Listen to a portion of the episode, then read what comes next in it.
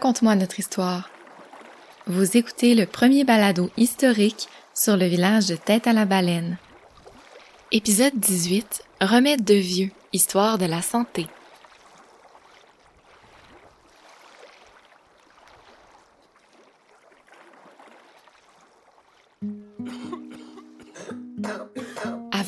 D'un dispensaire au village en 1949, que fait-on à Tête à la Baleine, village insularisé, sans médecin ni infirmière? Eh bien, les gens s'arrangeaient et se guérissaient plus ou moins eux-mêmes. Les maux de tout genre étaient soignés par des remèdes de vieux, comme on dit ici. Le sirop fait avec de l'épinette rouge combattait les rhumes.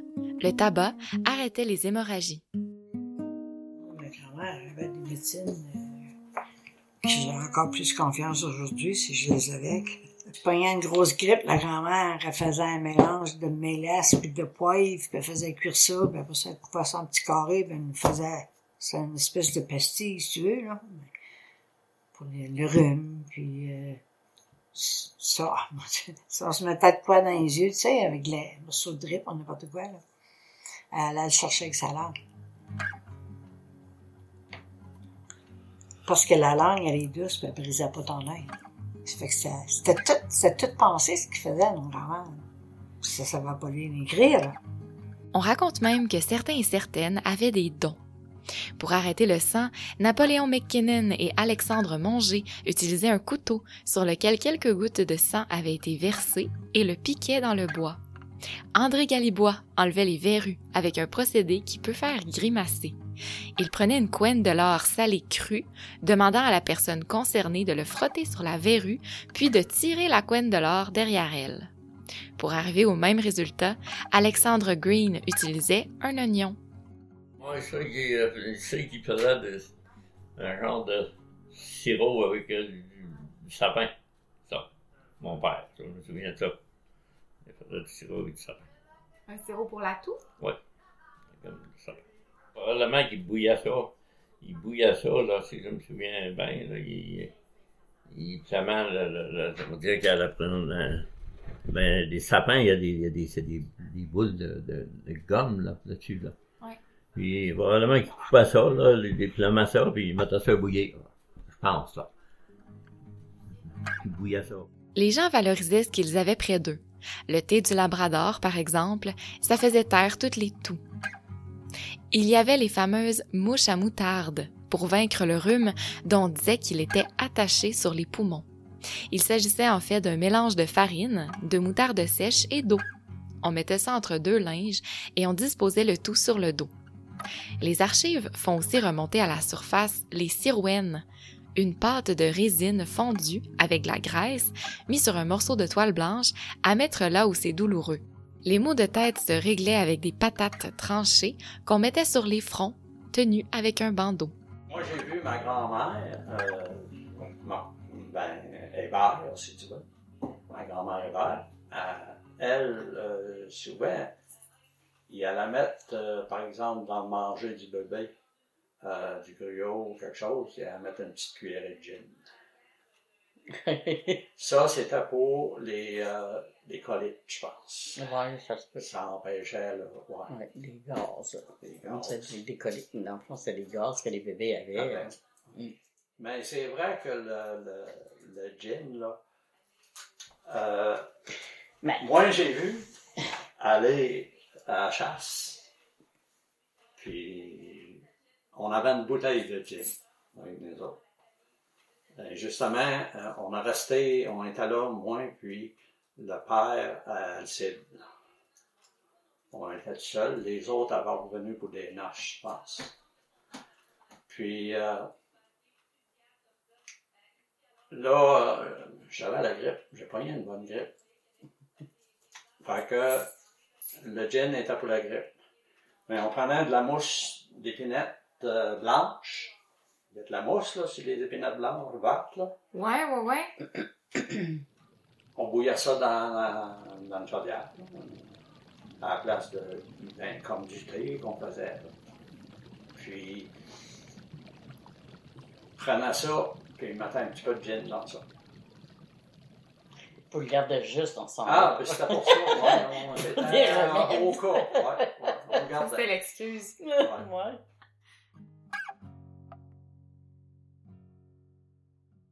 Les gens peuvent aussi avoir de rares accès à des soins spécialisés par le passage de bateaux dispensaires.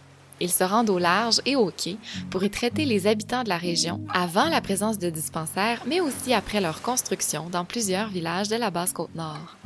Le premier bateau dispensaire d'une série de plusieurs sur les eaux du golfe Saint-Laurent semble avoir été l'Albert en 1892. Il s'agissait d'un bateau du United Kingdom National Mission to Deep Sea Fishermen. À bord, on retrouvait le médecin missionnaire Wilfred Grenfell, parti explorer les besoins des pêcheurs dispersés sur la côte nord et la basse côte nord, qu'on appelait à l'époque le Labrador. Les besoins sont si grands que ce médecin décide de démarrer des voyages à mission médicale expressément pour la communauté de pêcheurs du Labrador. Il s'agit là de la mission Grenfell, en activité pendant près d'un siècle. Vers ces années-là, un peu avant ça, ils venaient nous vacciner pour la Polio, le polio, puis quel autre donc? euh, probablement la... La rougeole, non, non, c'est, comment tu appelles ça, la- l'affaire sur les bras? tuberculose? Tuberculose.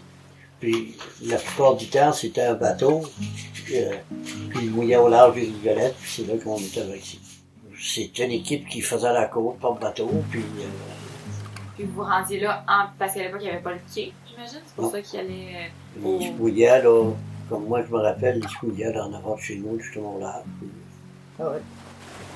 Je veux dire, euh, pas loin de l'île Providence.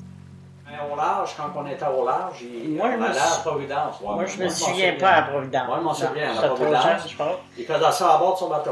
Ah, peut-être. Ouais.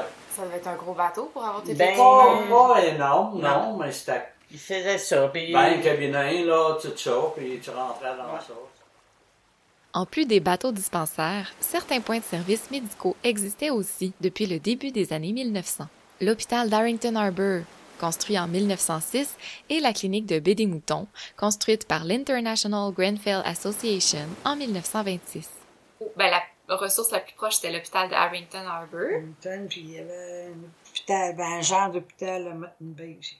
Une genre de petite clinique. Ouais. Parce que, mettons, des- dans le temps, là, il n'y avait pas d'hélicoptère pour transporter les patients. Ceci, il y avait un patient, il y avait un médecin à, à Harrington. Avant la, la- la maison pour les personnes âgées qu'il y a là, là c'était un hôpital. Fait qu'il y avait, il y avait- c'était le docteur Rod. Moi, j'ai connu le docteur Rod. Il y en a eu d'autres aussi, là, mais Ah ouais, c'était un très bon médecin aussi. Fait les gens, l'hiver, là, qui étaient obligés d'aller voir le médecin, il faisait une visite à tous les automnes. Les automnes, il venait avec son bateau. Il passait des rayons X à Ouais, tout le monde. Il Installé. faisait ça dans la sacristie de l'église, là. Ah ouais. Les sites, là, Ouais. quand ils venaient en dormir. Ouais. Mis à part ces visites, le médecin se déplace aussi ponctuellement pour des urgences. Pensons à des accouchements qui seraient particulièrement difficiles, même si majoritairement ça se déroulait bien et directement dans les maisons. C'était là un événement qui revenait assez souvent. À toutes les ans, t'envoyais quelques-unes avec le Baden. Puis c'était pas tout le monde qui se rendait à l'hôpital, là. euh, non, puis avant moi, la moi, présence. pour Carole, j'ai accouché ici à la maison. Des récits d'accouchement à tête à la baleine, il y en a plusieurs. Moi, c'est une infirmière de- euh, qui était à Mutton Bay à l'époque, que mon oncle, d'une tempête de neige, est allé chercher par les billes euh, à Mutton Bay. Il dort. Puis Bernadette était venue aider maman, elle avait pris, elle était enseignante, mais elle avait pris ses congés pour venir aider maman. Fait que ça s'était passé au village, mais Au village, d'une oui. infirmière qui était. Ici, Non, pas ici, au portage d'hiver. au portage d'hiver. C'est pour ça qu'il y en a qui, des fois, je leur dis non, je suis pas né à je suis né au portage d'hiver. Puis là, sont tout mêlés. Plus précisément, je suis né à Harrington. Une tempête de février et après que la tempête a été passée, euh, mon père est venu me chercher en, traîneau à chien avec euh, avec euh, euh, le, le- le- traîneau, comme éthique qu'on appelait. Nous, il y avait une carriole et C'est que j'ai fait mon premier voyage entre Harrington et Tête à la. J'ai été au chaud tout le long du voyage et puis Puis comment ça, comment ça se passe quand il y a un accouchement à la maison dans ce temps-là, euh, à tête à la baleine? Est-ce que euh, Oui, oui, on oui. appelle euh, quelqu'un ou... Ben, C'est ça, c'est pour ça que je t'ai dit que c'était encore le téléphone que, qui sonnait. Puis la voisine ici à côté, Mme Elisabeth, euh, en avait un. Ça fait qu'Aline était. Puis, elle- puis la, ma ma tante, à côté, elle avait un téléphone aussi comme ça. Il y en avait plusieurs dans le village. Fait qu'Aline était appelée euh, sa mère, puis disait à sa mère que je voulais qu'elle vienne chez nous, j'avais affaire à elle. C'est parce que tout le monde écoutait, là. C'était les corniflux comme dans le temps d'une paix, hein. C'était la même chose, le même téléphone. Ça fait que euh, ma mère, mon homme, elle est venue. Puis là, après ça, Aline allait porter mes enfants chez ma mère, à moi. il fallait que je m'y étais au lâche. Il Ça fait que j'avais sa sœur Janine, là. C'est là qu'elle a accouché, avec la Françoise Gagnon. Françoise Gagnon qui était infirmière. Oui, oui. Fait que c'est elle qui supervisait le côté médical C'est elle qui, qui m'a accouché. J'ai eu une belle accouchement. Ouais. Prématuré d'à peu près deux semaines. Puis s'il y avait quelque chose qui tournait mal, qu'est-ce qu'on faisait, tu sais? T'as pas d'hôpital, là? Pas... Non, mais avant, avant que moi j'ai eu mes enfants, j'étais dans l'hôpital de sablon là. J'ai travaillé à l'hôpital de sablon j'avais 16 ans. Ah ouais. Puis t'avais l'hélicoptère. Fait Elle n'était pas faite comme le celle d'aujourd'hui. T'avais un hélicoptère qui faisait les villages à partir de Cascouche jusqu'à Blanc-Sablon, qui allait chercher les patients pour les urgences. pour les urgences. La boule rouge qui venait pour les malades pour le dispensaire. La boule rouge? Oui, les hélicoptères, les petites boules, là. C'était le, le- le target, c'était la, la cible. Tu Oui. dois atterrir là. Oui, puis elle Ok. atterrissait en avant, entre l'école et le dispensaire. L'hélicoptère de l'hôpital de Blanc-Sablon commencerait à transporter les malades pour des urgences à partir de 1972, selon les coupures de journaux qu'on peut retrouver, mais quelques personnes se rappellent en avoir vu quelques années avant. Avant le, le- le temps de l'hélicoptère au village, là, tu sais, quand les gens, parce que là, moi je Ah, parle ben, il y avait des accoucheuses. Des sages-femmes, si tu veux. Parce que moi, euh, c'est ma grand-mère qui m'a mis au nom. Moi, je suis vraiment née dans la maison chez nous. Il y avait une des sœurs à ma mère qui n'a jamais eu d'enfant, mais elle en a eu plusieurs au moins. Puis la grand-mère Félix, elle l'appelait- Alphonsine, elle faisait le tour à coucher femmes, ma grand-mère. Puis il y avait un monsieur, parce que lui, sa mère, elle faisait ça. Elle s'appelait Christine, elle faisait ça, les accouchements, puis elle y avait montré. Parmi les noms des sages-femmes qui viennent d'être nommées, retenons surtout Christine Morissette, la première accoucheuse dont les gens du village se souviennent. Elle soignait même les Terre-Neuviens qui venaient pêcher à tête à la baleine. Samuel Anderson se souvenait d'elle lorsqu'il avait été interrogé à ce propos dans les années 1970. Puis euh, quand quelqu'un tombait malade, c'est que c'est que il n'y avait pas de garde malade, qu'est-ce que vous faisiez? Ben, ça, c'était la mère de M. Dumais. Christine. C'était elle qui était la garde malade. Ça, c'était Dieu qui aidait puis que la bonne femme travaillait. Les accouchements, là, C'était accouchait? elle qui faisait l'ouvrage. Après elle, son garçon a pris. Lui, il a mis 117 ou 127 dans le monde. Puis il en a perdu deux, puis dans les siens, ses enfants, lui. Un sur Brian Marcoux, puis un sur Manon, un petit gars. Il y avait-tu tous les instruments, lui, pour faire ça parce que le bon Dieu, il Je les sais, aimait. mais pas grand-chose. Non. C'était bien son couteau de poche pour couper Ah, je- Pas un ciseau? Hein? Pas un ciseau. Bien, c'est- pas, ce qu'il veut la fabrique. Ben, c'est bien. Le fils de Christine Morissette, Jimmy Manger, était natif de Tête à la Baleine et habitait le hameau du Portage d'hiver. Il était lui aussi accoucheur. Amédée Marcoux nous en parle encore. Puis les femmes, quand il y avait un accouchement, quelque chose, Ben, qu'est-ce c'était? M. Jumet. Jumet Monvet. C'était lui qui était Lui, il l'a mis au-dessus d'un sombre. Et je pense qu'il en a perdu deux dans tout, dans tout ça. Hein? Hein? Il y avait Mme Christine, par exemple, avant ça. Son, euh, sa mère, à lui. Avant M. Jumet Monvet. Mais après qu'il était, moi, à ma connaissance, c'était lui dans ce temps-là.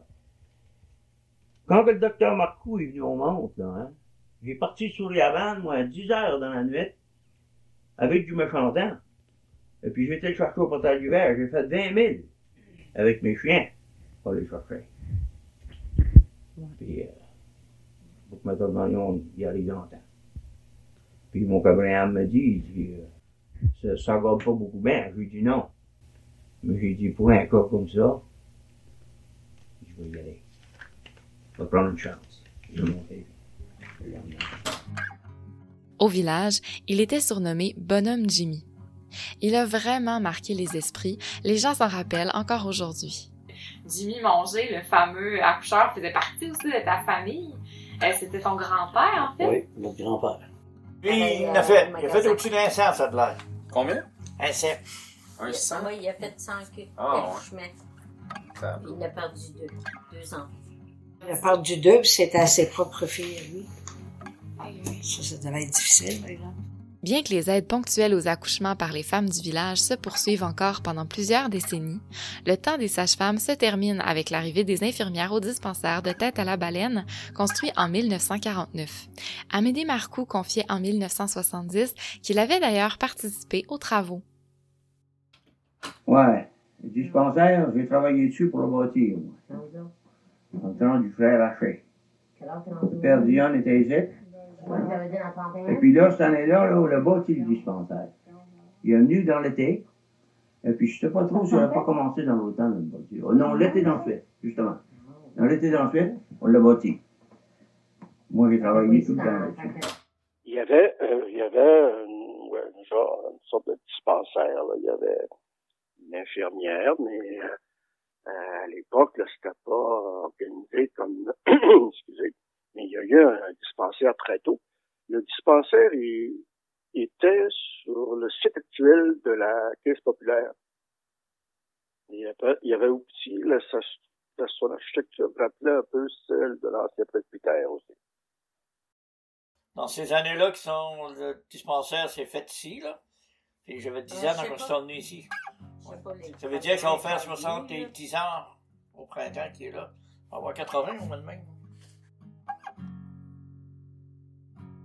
La construction du dispensaire est le résultat d'une subvention gouvernementale qui s'inscrit dans la lutte anti-tuberculose.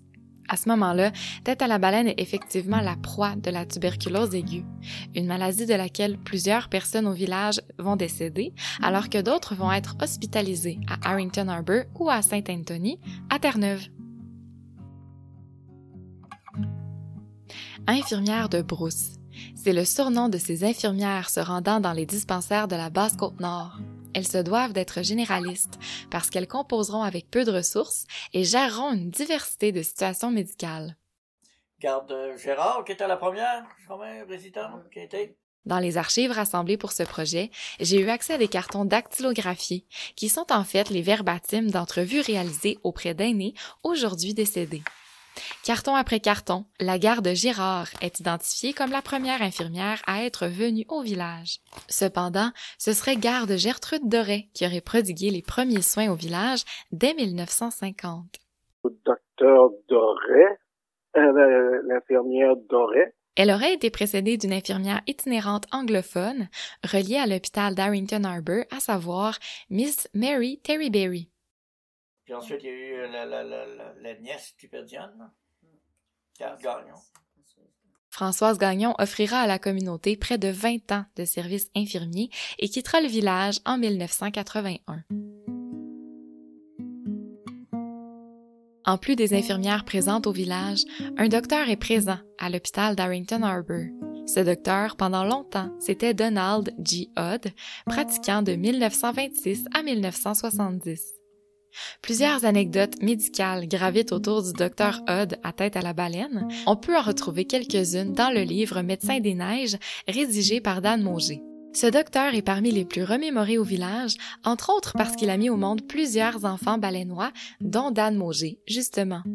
Non, je lui vouais une grande admiration et puis euh, me vouait une, affection toute, paternelle. Toute, euh, euh, C'était un bon monsieur, euh, bâti comme une armoire à glace, mais euh, papa gâteau et et- et il y avait, il y avait le tour avec les enfants. Moi, je me souviens, j'avais 7 ans, je pense. Puis j'avais tout le temps mal aux dents, tout le temps mal aux dents, puis j'avais mes dents étaient pourries aussi. Fait que je me souviens, mon père m'avait monté en carriole. Puis là, c'était le doctorat, il arrachait les dents aussi. Il avait fait un, Ah, il avait fait un, un petit cours un peu pour ça, puis il arrachait les dents, il m'avait arraché, il m'avait endormi. Dans ce temps-là, il endormait à l'étage. tu te réveillais de là, t'étais malade comme un. Ouais, il m'avait arraché mes sept dents. Je me souviens, on avait sorti de l'hôpital après, puis on avait arrêté chez un monsieur, je me souviens plus du nom, mais moi, je m'avais couché sur le divan, j'avais même pas mangé, j'étais pas capable. Ben là, c'est parce que si vous venez Ouais. vous faire arracher cette dent. Fait là, on avait redescendu, c'était en, en chien, en carriole. Ce n'est pas la seule anecdote concernant le docteur Odd et l'arrachage de dents. Il s'était rendu à l'école de tête à la baleine un après-midi pour rencontrer une ribambelle d'enfants faisant la file sur une banquette. Sous anesthésie, les écoliers et écolières se firent arracher leurs mauvaises dents et le docteur confesse qu'elles étaient nombreuses. 86 dents plus tard, la tâche est complétée sans le bruit d'une plainte. Le docteur Odd soupçonnait d'ailleurs les religieuses d'avoir hypnotisé les jeunes. Un autre médecin parmi les plus connus de la région, c'est le docteur Camille Marcoux. Son décès tragique dans un accident d'hélicoptère en 1973 a aussi contribué à marquer les esprits. J'avais un de mes frères qui était médecin, Camille Marcoux. Il il restait là blanc sablon, puis les gens le connaissaient, ça il y a des problèmes. C'est là qu'il allait. Ouais, parce qu'il était, connu sur la basse côte. C'est ça. Puis lui, à Blanc-Sablon, il est allé là à partir de quel âge?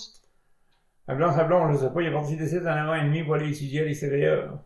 Né en 1930, c'était sous l'initiative de Monseigneur Labrie que Camille Marcoux était parti étudier à Rimouski, puis à l'Université Laval en médecine. Avec sa femme Claudette Perry, il déménage sous la demande de Monseigneur Schaeffer à Blanc-Sablon pour devenir le seul médecin de l'hôpital de Notre-Dame de Lourdes. Il conservera tout au long de sa pratique un lien fort avec le village qu'il a vu naître, tête à la baleine. Euh, moi, j'avais travaillé avec Camille. euh, travaillé avec lui. Je j'avais pas une sixième année, là, j'avais jamais eu de cours. là. Puis euh, les opérations qu'il faisait à Blanc-Sablon, il en faisait pas beaucoup. Il enlevait les panticides, il faisait les circoncisions chez les petits gars, puis des choses de même, des bras cassés, puis qui re- replaçaient. C'est sûr que t'aurais pas fait euh, une opération à cœur ouvert, mais il en faisait quand même. Puis les césariennes, en faisait. Ben, moi, j'ai jamais assisté à une césarienne, mais il a déjà été obligé d'en faire. Mais le prix, il en a déjà fait. Depuis le temps, d'autres médecins ont pris la suite de Christine Morissette, de Jimmy Manger et de Camille Marcoux, tout comme eux, avec un amour de la région. C'est le cas de Jean Désy. je peux le dire, là, parce que là, maintenant, ça fait 43 ans que je pratique. Les lieux où, dans ma vie, j'ai pratiqué avec joie, c'est presque toujours dans le Nord, que ce soit sur la côte Nord ou à la baie James ou dans le Grand Nord, avec des équipes où il y avait des infirmières cliniciennes, où l'é- l'équipe est forte. C'est que le souvenir que j'ai de Blanc-Sablon, même si c'était moi qui étais médecin, ben, c'est d'avoir travaillé avec des infirmières remarquablement compétentes qui faisaient de l'urgence avec moi, quand, qui voyaient les patients. Jean Désy a beaucoup pratiqué dans le nord du Québec, notamment à Harrington Harbour, Kegaska, Baie-des-Moutons et Blanc-Sablon, où son premier fils est d'ailleurs né. plus on est loin dans notre pays, plus on est dans le nord, plus il y a véritablement un travail d'équipe. C'est ce que je me souviens, moi. Je sais plus comment c'est rendu, mais je me souviens d'avoir fait des accouchements à Blanc-Sablon parce qu'il y avait des accouchements itératifs, euh, d'avoir fait des transferts d'urgence, euh, d'avoir eu une éclampsie grave qu'on avait transférée finalement à Saint-Anthony. Mais euh, tout ça avec beaucoup, beaucoup de qualité humaine. Le- ma vie médicale a pris tout son sens dans le Nord.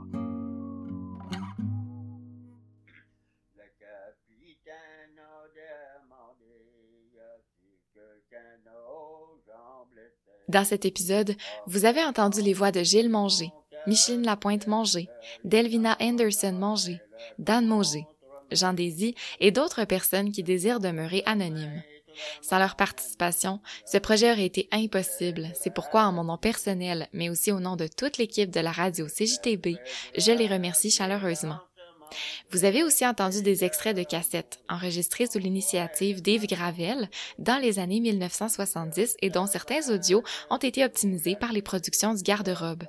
Un merci spécial à Lisette Manger de nous avoir partagé ses trésors et à Alan Vallière de nous avoir aidés à les valoriser.